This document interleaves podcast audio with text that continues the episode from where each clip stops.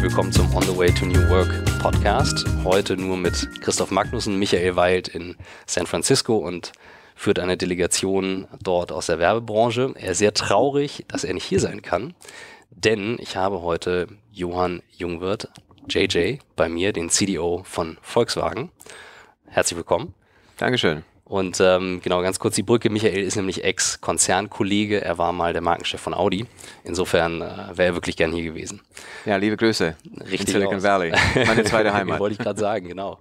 Ja, hier geht's ja um äh, neue Formen der Arbeit. Wie arbeiten wir in Zukunft? Wie wird künstliche Intelligenz und Tools unsere Arbeit verändern? Aber auch ähm, die Frage nach Sinn und Zweck von Arbeit, wenn nicht mehr so viel gearbeitet werden soll. Und ähm, ähm, ich muss vielleicht dazu sagen, wir haben gerade ein Projekt mit euch, dass wir beide jetzt aber hier zusammensitzen, ist wirklich JJ und Christoph Magnussen. Das hat nichts mit dem Projekt zu tun, sondern mich interessiert die Person, die mir hier gegenüber sitzt. Und äh, ich weiß, du hast einen sehr breiten Background. Du kommst von Daimler, warst dort lange, warst dann aber im Silicon Valley bei einer Special Force bei Apple. Ja. Dazu hören wir wahrscheinlich auch noch was und äh, führst jetzt die digitale Transformation des weltgrößten Automobilkonzerns. Klingt nach einer monumentalen Aufgabe. Es ist eine einmalige Aufgabe und es ist super spannend. Und ich muss schon sagen, ich habe mich bewusst für den Konzern entschieden, ja auch in der Krise äh, nach September 2015 und äh, 1. November 2015 begonnen, nach einem äh, Gespräch mit Matthias Müller am Stuttgarter Flughafen.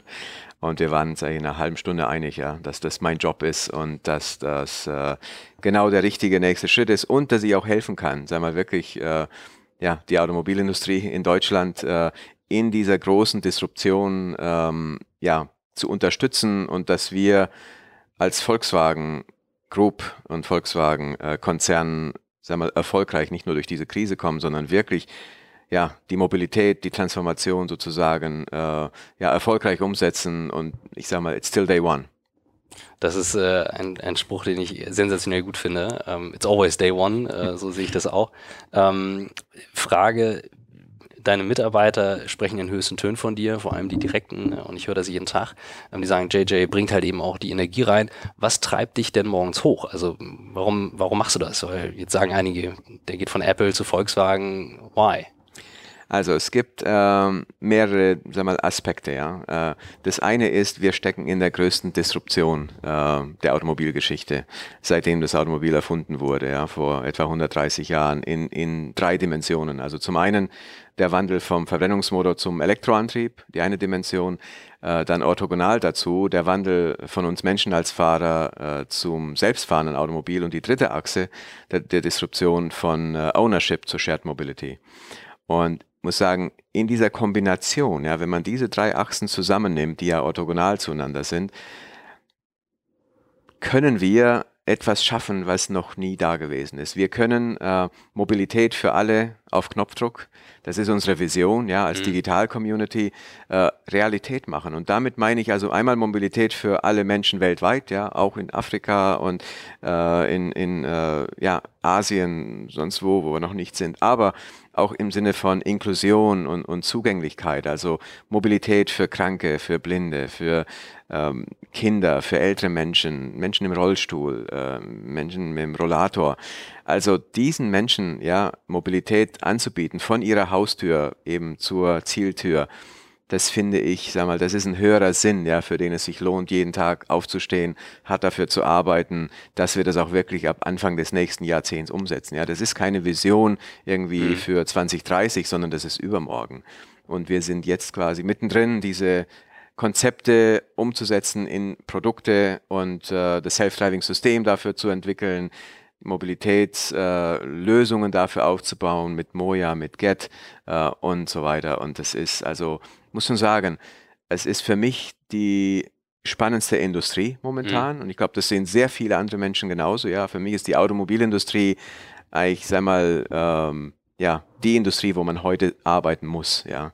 Äh, und äh, man sieht es auch an all den Menschen, die wir anziehen, ja. Also Menschen, die sich noch vor drei Jahren nicht fürs Automobilthema interessiert hätten, die klopfen an und sagen, ah, kann ich nicht für euch arbeiten, kann ich nicht mit euch arbeiten, können wir nicht irgendwie mhm. als Partnerschaft ähm, ja, äh, zusammen was machen. Ja, ich, ich, erlebe euch im Alltag ganz anders als noch früher, muss ich sagen. Also ich habe mit euch zu tun gehabt direkt nach meinem Studium und da habe ich den Konzern und Volkswagen, habe das natürlich teilweise auch noch, aber sehe das jetzt anders, also vor allem hier in deinem, in deinem Bereich. Ich habe eine, ein Erlebnis in Kanada, das ist jetzt zwei Jahre her, mit einem Freund diskutiert, da ging es um Automobilität und unsere Kinder. Damals war meine Tochter gerade vier Monate alt und ich habe gesagt, ich habe mit ihm gewettet, ich glaube, die macht keinen Führerschein mehr. Die ist jetzt zweieinhalb mein Sohn ist jetzt ein paar Monate alt. Was würdest du sagen? Machen die, die noch einen Führerschein? Also, die brauchen beide keinen Führerschein mehr. Ja, äh, ob sie ihn machen oder nicht, ist dann ihre Entscheidung. Äh, vielleicht machen sie ihn dann doch, weil es gibt noch ein paar Ecken auf der Welt, wo, wenn sie 18 sind, äh, selbstfahrende Automobile noch nicht, sagen wir, die Regel sind, äh, entweder weil sie gesetzlich vielleicht noch nicht so, ähm, sag ich mal, unterstützt werden oder weil halt die Komplexität des Verkehrs, wie jetzt in Indien oder auch teilweise in Afrika, einfach äh, noch etwas äh, höher ist und äh, dementsprechend wird der Rollout sozusagen ja in, in Phasen gehen. Mhm. Aber prinzipiell, also solange sie sich hier, sag ich mal, in der westlichen Welt bewegen, ähm, oder auch in China oder Singapur oder Dubai, äh, USA, äh, ja, äh, wird das kein Thema mehr sein. Erlebst du das ähnlich oder eher eine Frage ähm, im Alltag, wenn ich Leuten davon erzähle und sage, ich kann mir sehr gut vorstellen, dass das bald passiert, wie viele andere Innovationen auch, dann reagieren die erstmal mit starker Ablehnung. Das ist ja so typisch deutsch vor allem auch zu sagen, glaube ich nicht, sehe ich nicht, mag ich nicht, will ich nicht. Deine Erfahrung vom Valley im Vergleich zu Deutschland, wo siehst du da die Unterschiede im Umgang mit solchen Themen, die so disruptiv sind? Ja, also da muss man ganz klar sagen, das Valley ist wesentlich offener. Ja, ich meine, es war ja schon 2009 mit dem Google Car, mhm. ja, als es begonnen hat mit äh, Chris Urmson und Sebastian Thron und Chris Urmson hat ja ein paar Jahre davor, ja, also für uns äh, die Grand Challenge gewonnen, also die DARPA Challenge mhm. gewonnen und äh, das ist das, wo die Roboterautos durch ja, die Wüste genau, fahren. Ja, mit dem ja. Volkswagen Touareg. Das heißt, wir haben also nach Herbie in den Filmen, ja, ja. tatsächlich das erste selbstfahrende Auto der Welt war, äh, in den Disney-Visionen, dann mit diesem Touareg, ja, äh, also äh, schon sehr früh begonnen an dem Thema zu arbeiten. Und äh, ja, dann haben eben Sebastian und äh, Kress an diesem Thema für Google gearbeitet und es war völlig klar. Ja, also alle waren, sag ich mal, äh, total offen und ich kann mich jetzt noch erinnern, äh, die sind als erstes ja äh, über die ähm, ähm, über die Bay Bridge gefahren von mhm. San Francisco äh, nach Oakland rüber und äh, das war also wirklich der Hammer, ja. Irgendwie hatte, glaube ich, New York Times mhm. davon Wind bekommen und dann mussten sie an die Öffentlichkeit damit, obwohl sie es eigentlich gar nicht wollten. Und so kam dann auch dieser Hype. Aber das war völlig klar, ja, dass das unbedingt umgesetzt werden muss. Also, mhm. und da muss ich schon sagen, das ist eben auch noch ein Unterschied. Ja, nicht nur dieses Thema, äh, ist das jetzt akzeptiert oder nicht? Ich meine, dazu gibt es mittlerweile Statistiken. Also wir wissen ja. ähm, aufgrund von der BCG und äh, Weltwirtschaftsforum-Studie, also wo 5600 Leute aus 27 Städten in 10 Ländern befragt wurden, also etwa 58 Prozent der Menschen sagen heute schon, sie würden mit einem solchen Auto fahren. Und äh, das ist schon sehr viel. In Deutschland ist der äh, Wert etwas niedriger, aber es gibt andere Länder, die haben schon eine Akzeptanz von 85 Prozent, ja, äh, wie in Indien oder 75 Prozent in China oder Vereinigte Arabische Emirate und so. Und äh, was ich aber noch, noch sagen wollte, ist halt, ich sag mal, dass das Silicon Valley da weil sie halt eben den Menschen im Mittelpunkt stellen und, mhm. und immer, sag ich mal, also nach Lösungen suchen, wie man die Welt verbessern kann, den Menschen das Leben einfacher machen kann, ähm, äh, irgendwie zum Mond fliegen kann, ja, die Moonshot-Projekte, und das war ja ein solches Moonshot-Projekt von Google. Äh, und zwar hauptsächlich ähm, vor dem Hintergrund der, der hohen Rate an Verkehrstoten. Mhm. Also wir haben ja heute 1,25 Millionen Verkehrstote im Jahr. Ja, äh, wenn man sich überlegt, die höchste Todesrate ja, von, von jungen Menschen zwischen 19 und, und 25 Jahren ist äh, der Verkehr. Und äh, wenn man sich mal umrechnet, ja, in Anzahl Flugzeuge sozusagen, die da, sag ich mal, äh, abstürzen, ist die, ist die Rate dramatisch. Also würde das, was heute im Straßenverkehr passiert, im Flugverkehr passieren. Wir würden sofort den Flugverkehr einstellen, mhm. sofort. Äh, das heißt also, wir haben uns einfach mal dran gewöhnt, ja, dass halt Menschen im Verkehr sterben. Und wir wissen aber, 91 Prozent sterben wegen menschlichen Fehlern, menschlichem Versagen, ja, als, als Fahrer. Und da sagen wir ganz klar, und das hat damals das Valley halt etwas früher erkannt, hey, das müssen wir stoppen, ja, das können wir nicht mehr weiter akzeptieren. Und wir wissen, dass es technologisch möglich ist, also gehen wir das an und gehen es auch an, was die Regulatorien angeht, Regulierung angeht, Gesetze angeht. Und da muss ich schon sagen, dass das hat unheimlich Spaß gemacht, das dort zu erleben. Und ähm, ich meine, ich bin ja mit dem Mindset zurückgekommen, ja, 2015 nach sieben Jahren Silicon Valley dass das 2020, 2021 Realität sein wird, mhm. umgesetzt sein wird, die ersten Städte äh, damit schon, sei mal, äh, äh, ja, also in der Realität das umgesetzt haben werden. Und da war ich schon schockiert, ja, weil hier in Europa hat man noch über 2028 bis 2030 gesprochen, dass man tatsächlich in dem komplexen urbanen Raum, in den Städten, ähm, mit selbstfahrenden Fahrzeugen äh, fahren kann. Und da habe ich gesagt, das gibt's ja gar nicht, ja wir müssen unbedingt den Hebel umlegen und, und ich sag mal wirklich vollen Fokus auf das Thema Ressourcen darauf, Investitionen und so weiter, Fahrzeugentwicklungen starten und das haben wir auch getan. Wie gehst du denn hier vor? Also ich ich teile digitale Transformation immer sehr einfach auf. Wenn, wenn, wenn wir darüber sprechen, sagen wir einmal das Business Model, ganz ja. klar, das ändert sich. Die Customer Experience ist ein Thema. Und dann mich als drittes immer noch die Operations. Das ist so mein, mein Herzstück. Operations. Wie arbeiten wir zusammen? Wie wird kommuniziert? Wie laufen die Prozesse? Aber mit welchen Tools arbeiten wir? Und das ist für mich auch der Teil, der nachher dafür verantwortlich ist, dass sich ein Unternehmen dreht.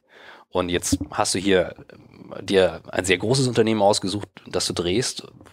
Wie sieht das aus? Wie gehst du vor? Und zwar wirklich ja. vom deinem Alltag bis nachher hin ja. zu strategischen Projekten. Mich interessiert vor allem dein, ja. dein Doing. Dein ja, sehr gerne. Also diese Kategorisierung finde ich gut. Äh, wir haben ähm, eine ähnliche Vorgehensweise gewählt und dann komme ich zum Alltag. Mhm. Also ähm, wir haben drei Ebenen. Also zum einen ist der Mensch tatsächlich ja als, als mhm. Mensch, als, als Kunde, als Nutzer im Mittelpunkt, ja, auch so dargestellt.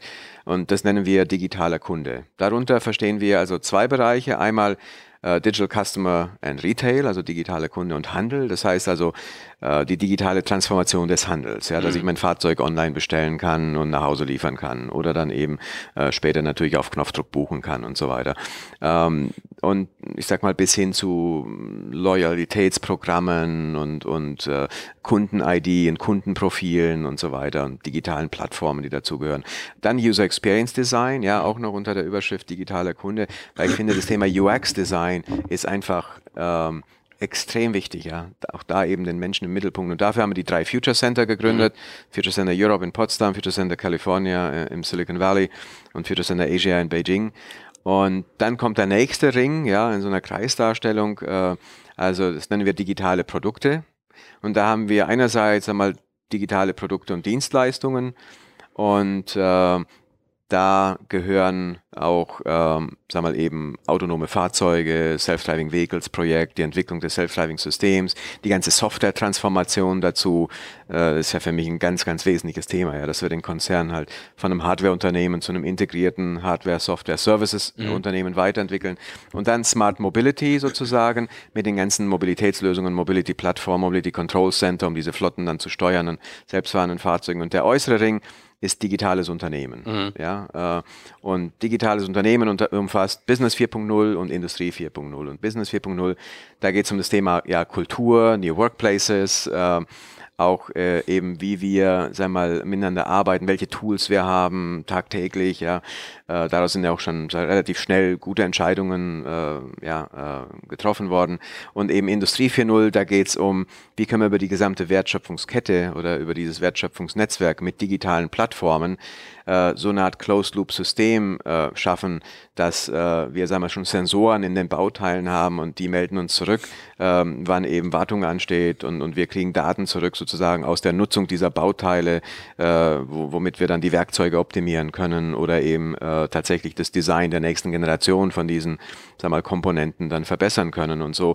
Und das, das in Summe ist für uns so die digitale Transformation und diese drei Hauptüberschriften mit den sechs Bereichen, so sind wir auch strukturiert. Mhm. Und äh, was mich sagen wir, persönlich äh, betrifft, so im, so im, Alltag, ist äh, eher jetzt die Seite, wie, wie, wie führe ich, äh, wie arbeite ich. Ich meine, wir haben hier im Prinzip schon äh, in unseren neuen Offices, in unserem X-Center at IT City, äh, letztendlich unsere New Workplaces Umgebung so umgesetzt, wie wir uns das einmal als Ideal vorstellen. Also zum einen hierarchiefrei, ja, ich habe kein Büro, also wir als komplettes Leitungsteam hier äh, haben einfach gesagt, wir wollen keine Büros. Ja, wir sitzen an normalen Arbeitsplätzen.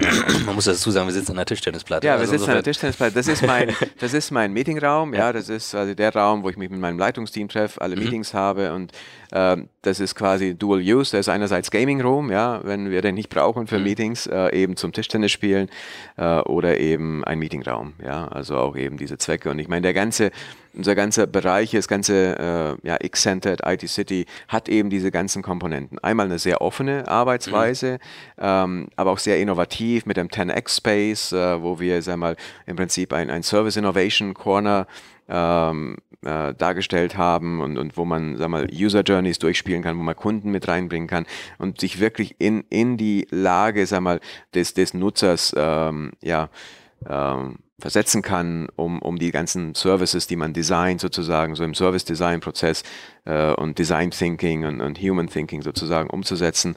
Ähm, dann haben wir die Gaming Rooms, wir haben ähm, äh, wir nennen das Huddle Rooms, also kleinere Räume, die man nicht buchen kann, ja, wo man einfach reingehen kann für, sag mal, vier, fünf Leute, jeweils halt mit äh, digitaler Ausstattung und so weiter, was man braucht. Äh, dann haben wir diese Phone Rooms, das sind quasi Telefonzellen, mhm. damit man halt in dem offenen Büro die Leute nicht stört, wenn man länger telefoniert. Und sag mal, für, für mich ist es einfach sag mal, völlig selbstverständlich jetzt nach sieben Jahren im Silicon Valley, dass ich so arbeiten möchte, ja, ja. dass ich im Prinzip äh, Zugänglichkeit leben möchte, äh, schnelle, kurze Wege und, und Hierarchie ist für mich nicht wichtig. Ja. Also wir möchten im Prinzip, also wie soll ich sagen, das Team empowern, dass dort, wo sie Entscheidungen treffen können, selber Entscheidungen äh, treffen und, und natürlich dafür dann auch die Verantwortung tragen. Und äh, es geht am Ende auch um Speed, ja, und um Agilität. Äh, und äh, da muss ich halt ganz klar sagen, dass das äh, hat mich schon, sag mal, beeindruckt, wie im Silicon Valley gearbeitet wird und vor allem, wie der Status quo halt ständig hinterfragt wird. Ja, das ist auch noch so etwas, was ich mir dort angeeignet habe, einfach zu sagen, wenn dich etwas stört, du kannst es ändern. Ja, du ja. musst es einfach nicht mehr akzeptieren. Wie gehen deine Kollegen damit um? Also ich sag mal, ähm, es gibt ja gefühlt noch zwei Welten und du hast gerade gesagt, ihr müsst von Hardware zu Hardware, Software, Services werden. Ich habe mal in einem Newsletter vor ein paar Monaten ähm, die These rausgehauen, dass die Challenge, ein, ich bin auf diese Situation von Nokia eingegangen damals, die ja nun auch die Challenge hatten, eine, eine Smartphone-Software zu bauen, nachdem iOS so erfolgreich war und mit Symbian und Migo auf einmal zwei Welten hatten und auch relativ viel Geld dafür ausgegeben haben, das zu tun. Und meine These war eben, ich glaube, und wie gesagt, ich bin ja nun weit weg davon, deinen dein Job zu machen, aber meine Annahme war, ich glaube, die Software wird noch wichtiger, also signifikant wichtiger als die Hardware, kategorisierst du es gleich oder wirst du sagen, okay, die Strategie ist wirklich, das nach vorne zu stellen, weil das sind ja schon äh, komplett unterschiedliche Welten.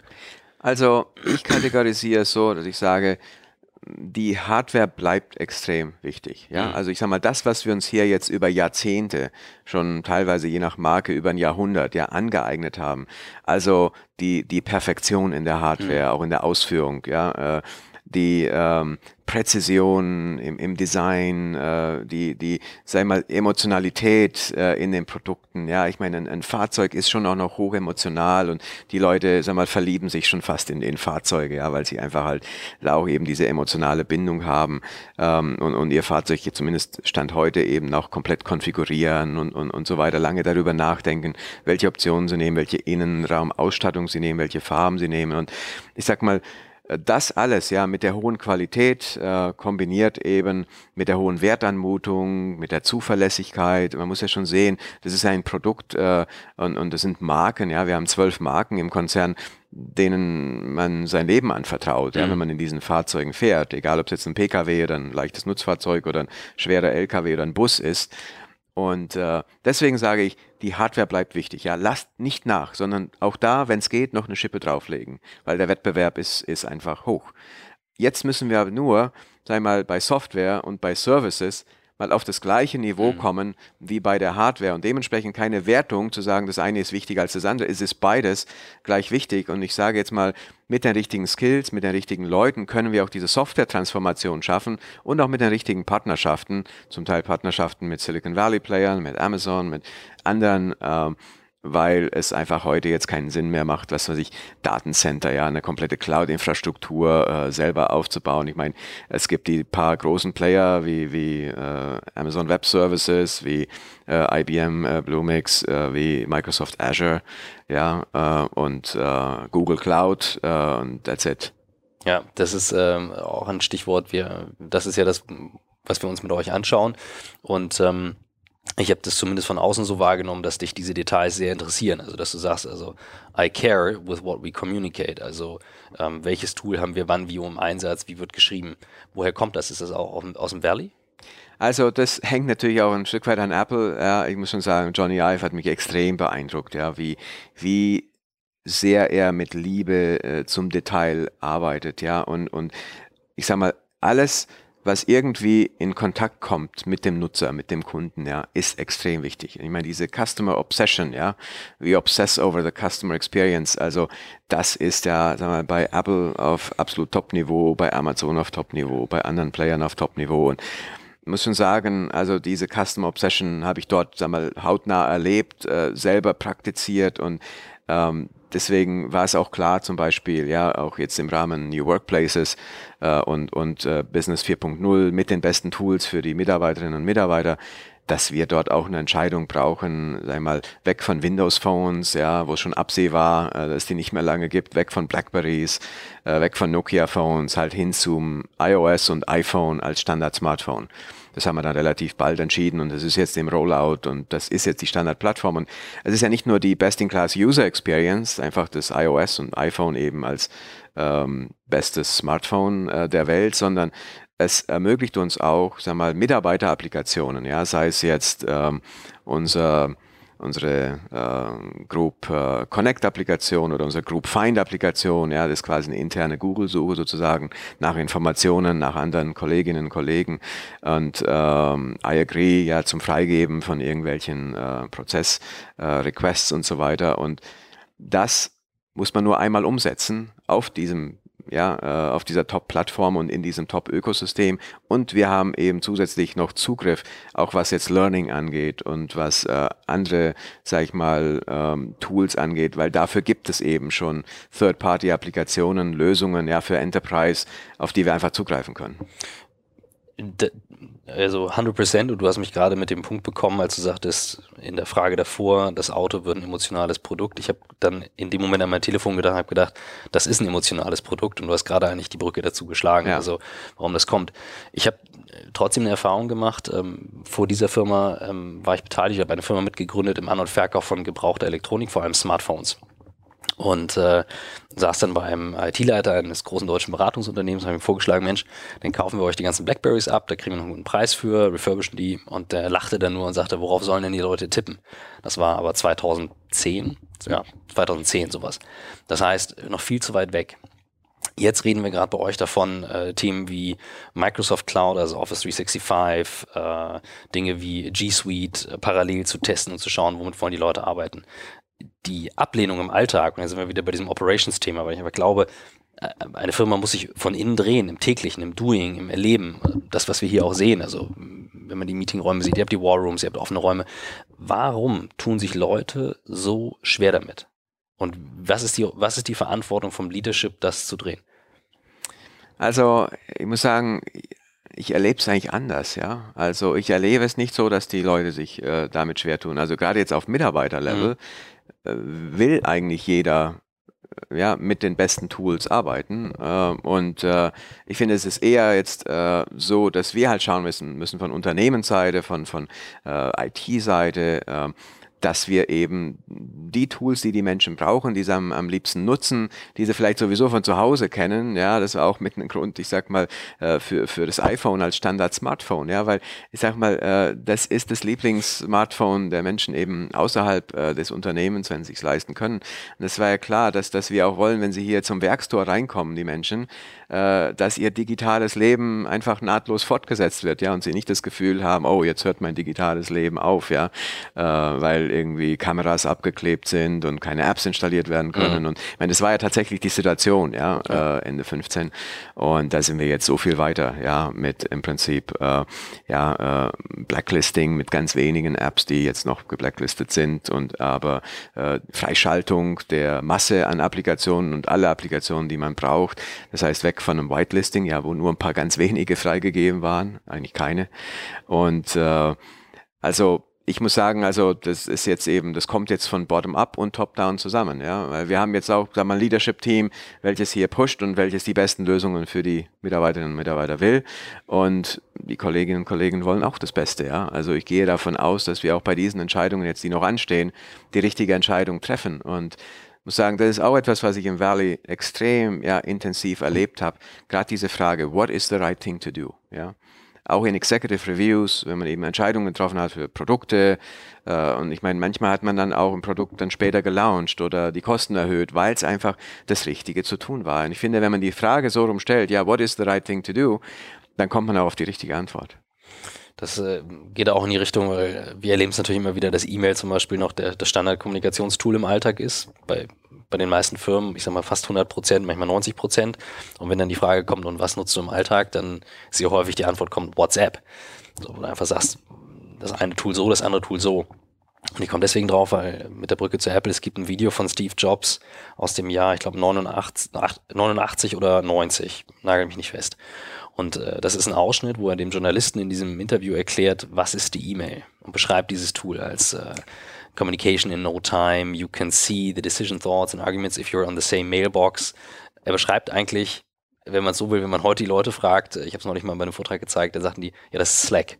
Er beschreibt mhm. Slack als Tool, was ja auch eines der Silicon Valley ja. Äh, Erfolge der letzten Jahre ist. Was wäre dein Wunsch für interne Kommunikation bei euch? Womit würdest du gerne in Zukunft arbeiten und wie sieht das anders aus als dein Alltag heute? Also wenn du jetzt mal sagst, E-Mail-Inbox versus so soll es mal aussehen.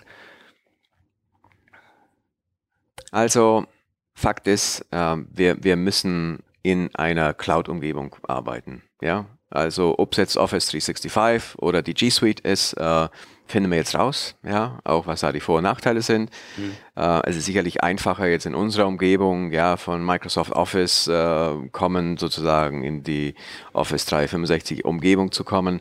Aber das schauen wir uns jetzt ganz genau an. Das heißt also auf jeden Fall eine dieser Cloud-Lösungen. Ja, ich meine, wichtig ist, dass man an Dokumenten gleichzeitig in Real-Time parallel arbeiten kann, dass man auch ganz genau sieht, wer welche Änderungen macht und, und, und ich meine, äh, es gibt so viele, sag mal, Fälle, ja, äh, sei es jetzt in, in Richtung Customer Support, ja, irgendwie ein, ein äh, Tool fällt aus, ein System oder so fällt aus, ja, dann kann man sofort im Prinzip ein solches Online-Dokument anlegen und äh, alle arbeiten in dem gleichen Dokument Dokument, ja. Und das heißt, es wird sozusagen gelockt. Man kann dann mhm. auch sehen, schon mit Timestamp sozusagen, wo bin ich gerade, was, was ist gerade passiert, ähm, wurde die Ursache schon gefunden. Ich meine, die, die Presseabteilung kann sozusagen auch noch mit reinschauen und kann das Ganze noch begleiten, wenn es in Richtung Kundensystem geht und so.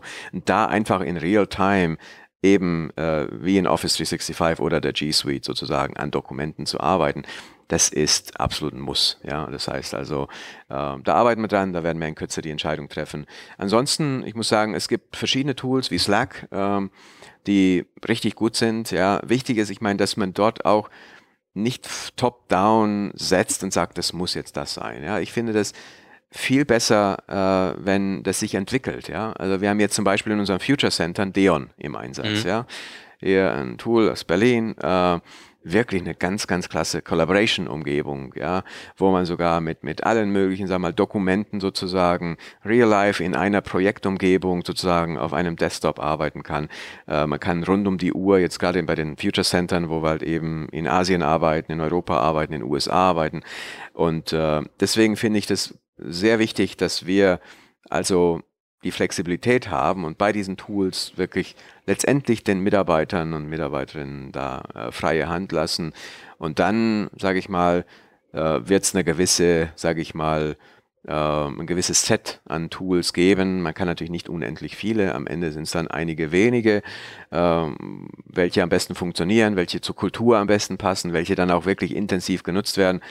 Und äh, dementsprechend bin ich auch gespannt auf den Prozess, ja, was jetzt hier funktioniert, was zu dieser mhm. Kultur hier bei uns passt. Aber ich bin der festen Überzeugung, dass wir hier jetzt auch als äh, ja, Digital Transformation Team ähm, ein Stück weit vorausgehen können, ja, ein Stück weit als Pilot dienen können, auch für die restlichen Bereiche und Marken, Kolleginnen und Kollegen im Konzern. Wie voll ist deine Inbox morgens, wenn du aufstehst? Also das ist schon so, dass es äh, also über den Tag verteilt ja etwa 200 mhm. äh, E-Mails am Tag sind und äh, ja, das sind nur die, die ich wirklich in der Inbox sehe. Da gibt es noch ein paar, die dann automatisch in irgendwelchen Unterordnen verschwinden. Aber äh, das ist okay. Ja, ich muss sagen, ja. ich habe da schon so mein, meine äh, ja, Möglichkeiten, wie ich nach äh, dringend und wichtig sortiere. Ja, und wie machst mein, du das? Also das interessiert mich sehr. Also natürlich ganz klar zum einen nach Absendern, mhm. ja, wenn von Matthias Müller, von meinem Chef äh, E-Mails reinkommen, dann sind die dringend und wichtig. Okay. Äh, zumindest sind sie wichtig und dann kann ja. ich noch kurz reinschauen, ob es auch dringend ist. Ja. ja. Ähm, und äh, da gibt es also einige Möglichkeiten und ich muss sagen, also natürlich habe ich auch ein Office, ja, welches mich unterstützt mhm. ähm, und, und äh, mir dabei ein bisschen äh, hilft auch. Aber nichtsdestotrotz, also ich bin online sozusagen auch bis äh, Mitternacht bis 1 Uhr teilweise äh, noch in iMessage-Threads und so weiter, auch mit dem Team und so, ähm, sag ich mal, jetzt auch während dem, während dem Arbeitstag sozusagen, während den normalen Arbeitszeiten also äh, gut im Kontakt. Also ich muss schon sagen, jetzt mit iPhones als Standardplattform ist iMessage ja mit den iMessage-Threads mhm. und so weiter, ist ja sozusagen äh, WhatsApp äh, sozusagen intern. Ähm, und dann haben wir noch Group Connect so als Social Collaboration Tool ähm, intern. Aber ich muss schon sagen, dass mir die Tools schon sehr helfen, um, um mein Leben zu strukturieren und, und auch eben zu erkennen, ja, was wichtig und dringend ist. Und ich meine, ähm, das muss ich selber machen in der Regel, ja, und, und relativ äh, zügig. Und dann gibt's halt äh, wichtig und nicht dringend. Das kann man, sag ich mal, ein bisschen, sag ich mal, weiter nach hinten schieben und dann auf seine To-Do-List setzen. Äh, dann gibt's halt dringend und nicht wichtig, das kann man delegieren. Ähm, und dann gibt's halt nicht wichtig und nicht dringend, die kann man äh, sozusagen ignorieren. Wenn du ähm, jetzt mal an die Apple-Zeit zurückdenkst, wie hat sich das unterschieden? Also gibt es da eine andere Kultur, damit umzugehen? Also ich, ich erlebe die US-Unternehmen, wir haben lange mit Facebook auch zusammengearbeitet, mit einem sehr hohen E-Mail-Aufwand. Alles selbst, also ähm, dort lesen die, die Chefs dann auch selbst, schreiben auch selbst, äh, sehr hohe Intensität. Wie würdest du sagen, unterscheidet sich das in den beiden Welten und was, welchen Einfluss hat das auf die, auf die Collaboration in den Firmen? Ja, also es gibt so zwei, drei äh, Dinge, ja, die auch ganz klar noch unterschiedlich sind, ja, wenn ich jetzt diese Kulturen vergleiche. Einiges äh, habe ich jetzt auch schon übernommen, aber ähm, ist eine Kleinigkeit, ja. Wenn man auf E-Mails antwortet und man nimmt jemanden dazu, ja, egal ob es jetzt CC oder Tu, mhm ähm, oder man nimmt jemanden raus mhm. ja, aus dem Verteiler.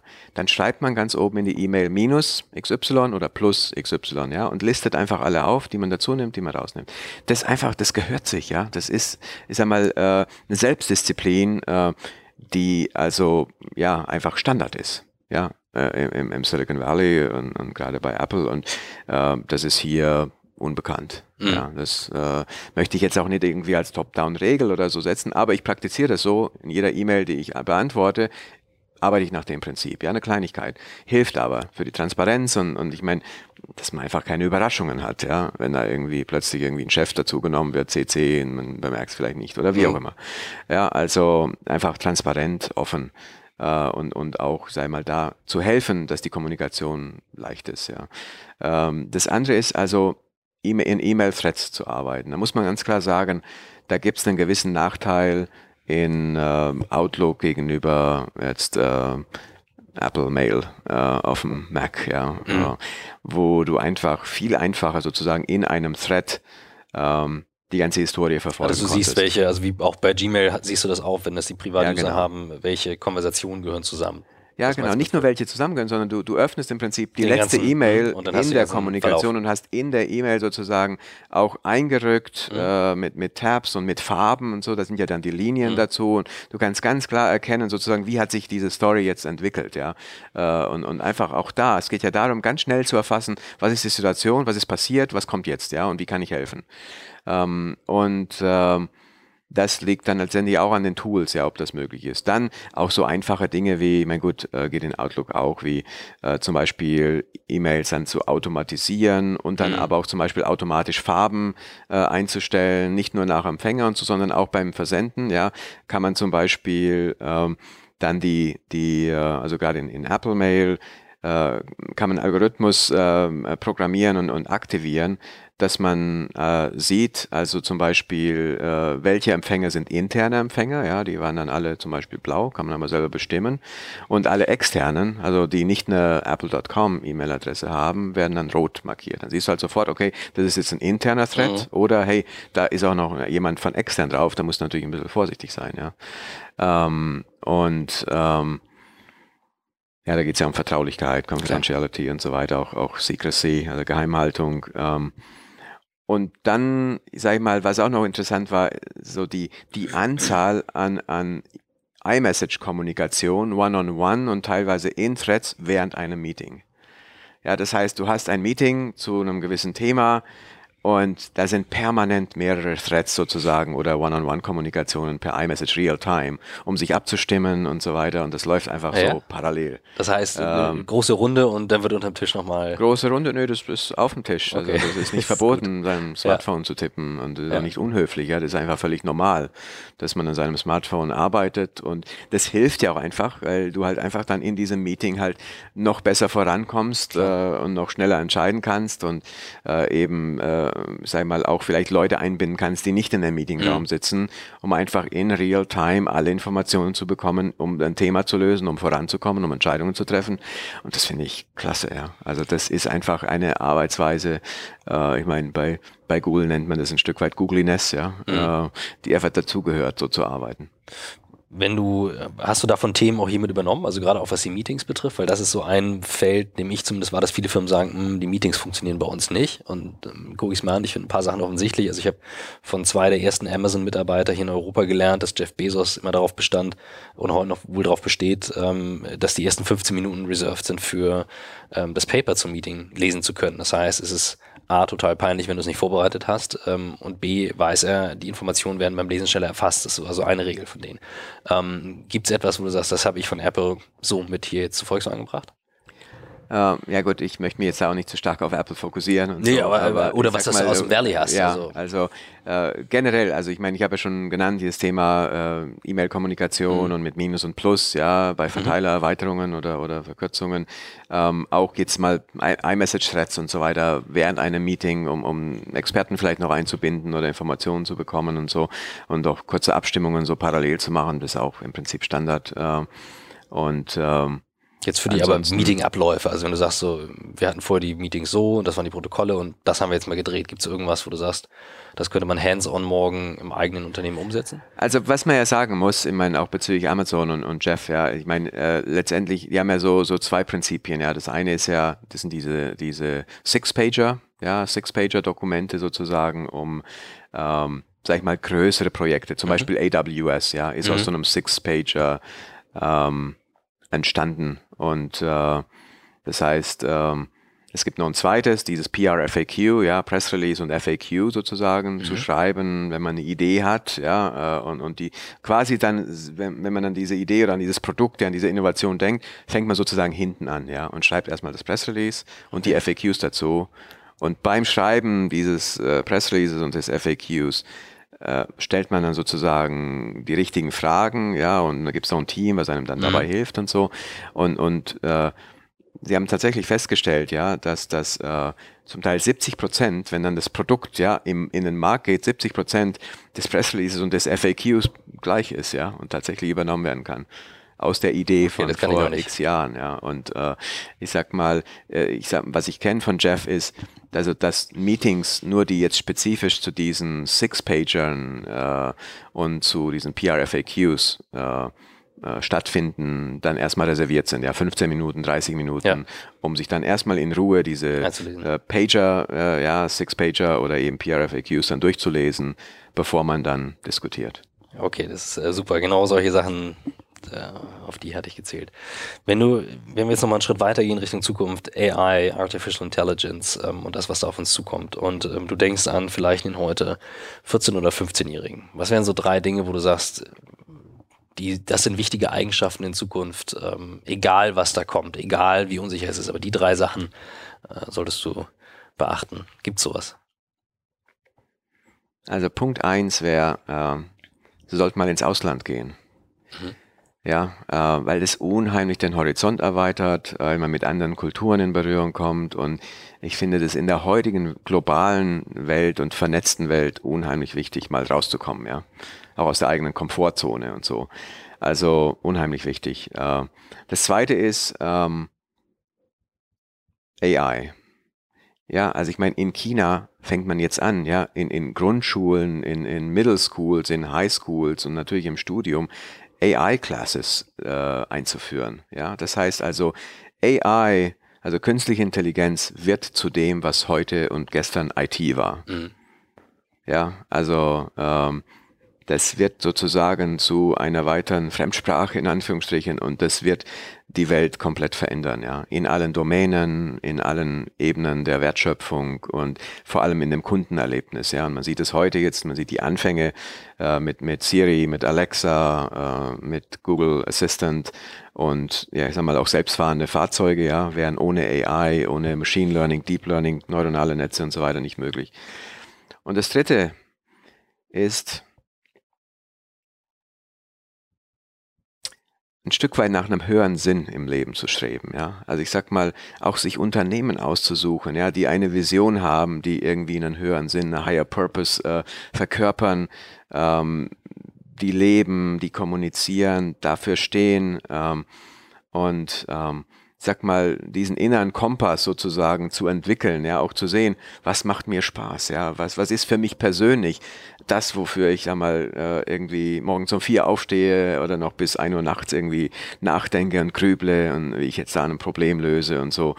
Und das wären schon so drei Guidelines, ähm, sag ich mal, ähm, die ich jedem empfehlen könnte. Wenn du jetzt in deiner, also finde ich sehr faszinierend. Also gerade das Thema AI äh, teile ich zu 100 äh, Prozent, dass das alles auf den Kopf stellen wird und äh, erlebe momentan, und du hast es gerade genau richtig gesagt, äh, oder so wie ich es wahrnehme, dass äh, China besonders weit ist auf dem Thema und sehr hohe Priorität darauf setzt und äh, die erlebe ich als sehr strategisch. Ähm, für viele ist es hier eher noch eine Fremdsprache. Du hast ein ganz schönes Bild, Bild verwendet. Ähm, ich hoffe, dass sich das dreht.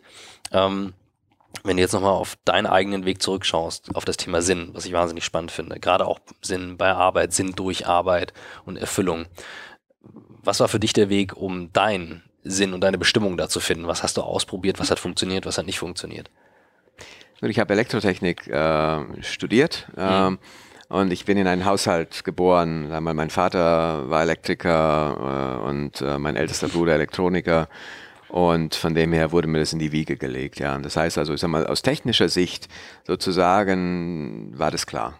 Äh, und dann auch noch Fachrichtung Automatisierungstechnik, ja. Das heißt, ich habe Roboter programmiert und äh, mich viel mit Automatisierung beschäftigt und sag mal, jetzt schließt sich der Kreis, ja. Also wenn ich jetzt sozusagen zurückdenke und diese ganzen Dots, ja, äh, diese ganzen Punkte verbinde, bin ich sozusagen wieder da angekommen. Ja, jetzt jetzt machen wir sozusagen aus dem Auto einen Roboter, der automatisch fährt, mhm. äh, was wunderschön ist. Ja, das mich wirklich fasziniert. Äh, mit natürlich der kompletten Sensorik, mit Lasersensoren und Radarsensoren und Kameras und äh, Nahfeldradarsensorik oder Ultraschallsensoren, das alles dann eben zu, zu mergen, ja, die Sensor Fusion, die Objekterkennung, die Situationsanalyse mit, mit ganz tiefen, sag ich mal, Deep Neural Networks und Machine Learning über die, sag mal, ähm, Fahrtplanung, Entscheidungslogik bis zur lernenden Karte und, und Lokalisierung. Aber ich sag mal, äh, mir, mir hat es schon, sag mal, geholfen, dieses Thema, wie soll ich sagen, einfach ähm, zu lieben. Ja, also ähm, ich muss auch sagen, ich habe deswegen mich für Berufsakademie, ja jetzt heißt ja duale Hochschule, mhm. also als, als Studium äh, entschieden, weil ich da halt, ich sag mal, zum einen den Praxisbezug schon sehr früh hatte, ja, immer wieder drei Monate sozusagen an der Universität, drei Monate ähm, im Unternehmen, konnte schon sehr früh Netzwerke äh, knüpfen, Leute kennenlernen im Unternehmen und konnte so sozusagen schon ab Tag eins irgendwie gefühlt produktiv sein und, und ich bin eben ein praktischer Mensch, ja. Also ein Tinkerer, der, der anfasst. Ich mache jetzt noch ganz viel in meinem Haus alleine und mag das einfach, ja, äh, da in der Werkstatt halt zu werkeln und, und als, also wirklich, soll ich sagen, mit der Hand am Arm praktisch äh, sozusagen Dinge zu schaffen und ich muss sagen, dieser Praxisbezug, ja, dass es eben nicht ausreicht, eben eine Idee zu haben, sondern Innovationen bedeuten halt, äh, ja, ähm, dass man etwas umsetzt, ja, ähm, und äh, dass man ein Problem löst.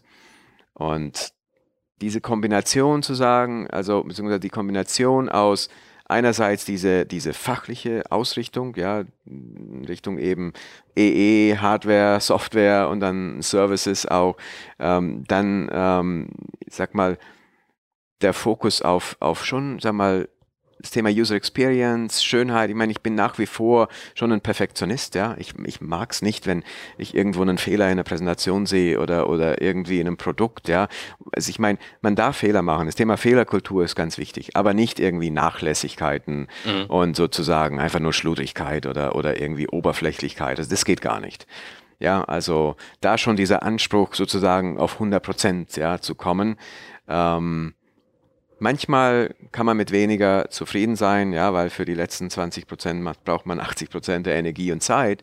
Aber nichtsdestotrotz, ja, also äh, muss ich schon sagen, das ist schon etwas, was mich auch noch ja, geprägt hat und so, ja, dieser, dieser hohe Anspruch an mich selbst, ja, und auch der hohe Anspruch an, sag ich mal, das Team und die, die Kolleginnen und Kollegen und äh, dann eben muss schon sagen, diese Auslandseinsätze, ja, deswegen habe ich das vorhin auch als mhm. erstes genannt. Also ich bin ja relativ früh, ähm, schon Ende 98, das erste Mal nach USA für 14 Monate zu Motorola, ähm, kam dann äh, Februar, Ende Februar 2000 wieder zurück nach Deutschland, dann 2004 wieder nach USA, nach New York, ja, habe ich zwei Jahre in New York verbracht, in New Jersey gearbeitet und in Manhattan direkt am Times Square gelebt, das war auch super toll.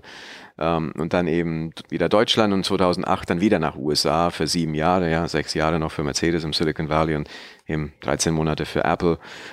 Und also ich habe auch das Gefühl, wenn man einmal im Ausland war, dann zieht es einen auch immer wieder ins ja. Ausland. Und dann ist man im Prinzip, dann denkt man auch nicht mehr in, in Standorten oder irgendwie Heimat ist für mich dort, wo ich gerade bin, ja. Und nicht nur Deutschland äh, oder jetzt äh, Silicon Valley.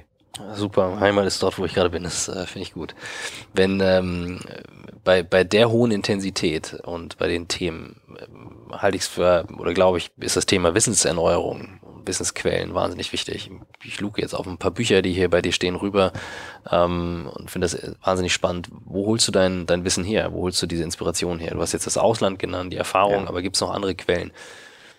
Also Bücher sind schon eine Quelle, äh, wobei ich sagen muss, ich, ich bin viel mehr online, ja. Mhm. Also in der äh, digitalen Welt, in dem Kosmos und ich muss schon sagen, also was das Internet uns bietet, ja, äh, Zugang zu Studien und Zugang zu Realtime-Informationen. Ich finde es heutzutage schon auch wichtig, dass man aktuell, ja, auf dem Stand ist, dass mhm. man in Realtime sozusagen Informationen bekommt und äh, ich muss auch sagen, mit, mit meinem Team, ja, wir haben also als Leadership-Team ein, ein iMessage-Thread, wie vorhin genannt, und da tauschen wir auch Informationen, Links zu irgendwelchen interessanten Studien oder Dinge, die jemand gelernt hat und mit anderen teilt. Und äh, muss schon sagen, das ist eine weitere Quelle, aber ich bin schon auch, sei mal, sehr ähm, offen äh, und, und sehr neugierig nach wie vor. Ja, diese Neugier, ja, die hat mich jetzt vorletzte Woche nach USA getrieben. Da waren wir mit einem kleinen äh, Team. Ja, ähm, einen Tag bei Microsoft, einen Tag bei Amazon, einen Tag bei Google, äh, einen Tag bei IBM und haben einfach einen Tag über Transformation gesprochen. Mhm. Ja, äh, digitale Transformation, Organisationstransformation, Strategietransformation ähm, Finanz, MA, äh, Transformation, äh, wofür AI wichtig ist, was man damit tun kann, bis hin zu Quantum Computing. Ja, ich war im IBM Research Center äh, im New York State und habe einen der ersten Quantum Computer real life gesehen, auch wie der arbeitet, ja, und dieses Quietschen gehört, ja, wie da die die Qubits sozusagen ja äh, berechnet werden und und dieses ganze Kühlsystem ja auf irgendwie äh, zehn äh, äh, Millikelvin, ja, minus äh, 273 Grad Celsius. Faszinierend, ja. Und, und ich muss schon sagen, ja, nach AI, sage ich mal, kommt Quantum Computing, ja. Und Quantum AI und Quantum ähm, Internet, ähm, das ist die nächste große Welle, das nächste große Ding. Also GPUs und CPUs und so weiter, ja. Cloud Computing geht nicht weg und ich sag mal, Massive Cloud Computing, ich meine gerade eben auf GPU-Basis, um Machine Learning, um Big Data Processing zu machen, das bleibt, ja. Also Quantum Computing ist nicht für Big Data geeignet, ist eher Small Data in, massive amount of calculations und dann Small Data out, ja. Aber dass man mit Quantum Computing, sei mal in äh, wenigen Stunden Tausende von Materialien durchsimulieren und, und, und sozusagen konstruieren kann und so, das ist faszinierend. Also, und das ist, sind halt eben auch wiederum so Quellen, ja, ähm, die mich inspirieren und natürlich mhm. auch Konferenzen. Also ja, so wie es passt, wo, gerade auch Konferenzen, wo ich selber aktiv bin, versuche ich dann immer auch noch sozusagen als Teilnehmer ein paar Sessions, die mir wichtig sind, äh, mitzunehmen. Und natürlich auch viele äh, Gespräche, ja. Äh, sei es jetzt im Silicon Valley in Kalifornien mit, mit Elon Musk, wenn ich ihn treffen kann, ähm, oder mit einigen äh, Ex-Kollegen bei Apple, äh, vor kurzem auch wieder getroffen, jetzt eben vorletzte Woche ja bei Google, äh, bei Microsoft, bei, bei IBM. Und ähm, ja, also ja, in Summe muss ich schon sagen, ist es schon wichtig, dieses ganze Netzwerk und auch LinkedIn. Also wenn ich überlege, mhm. ja, tausende Anfragen, ja, über LinkedIn, Kommunikation und so, ich, ich komme da auch gerade nicht ganz hinterher. Ähm, aber nichtsdestotrotz, ja, es macht mir unheimlich Spaß und so wie ich halt Zeit finde, äh, sind auch diese Kontakte wichtig, weil heutzutage, muss man sagen, äh, brauchst du eigentlich keine Visitenkarte mehr, ja, und jeder findet dich auf LinkedIn und kontaktiert dich und ich finde auch die Analytics und so weiter in LinkedIn ganz gut. Sehr, sehr spannend. Also ich habe gerade im Kopf irgendwie noch äh, drei andere Podcasts mit dir in Zukunft in den nächsten irgendwie zehn Jahren äh, mir überlegt. Ich äh, bin mir sehr sicher, äh, dass die Themen New Work sich da noch weiterentwickeln werden. Wahnsinnig spannend. Vielen, vielen Dank für die Zeit. Ja, danke auch. Ich auf die Uhr geguckt. Wir sind äh, eine Minute drüber. Ich bin gerne präzise on time und sehr insofern schön. halten wir das auch ein. Vielen Dank, dass du dabei warst. Ja, hat viel Spaß gemacht. Dankeschön und weiterhin alles Gute. Danke.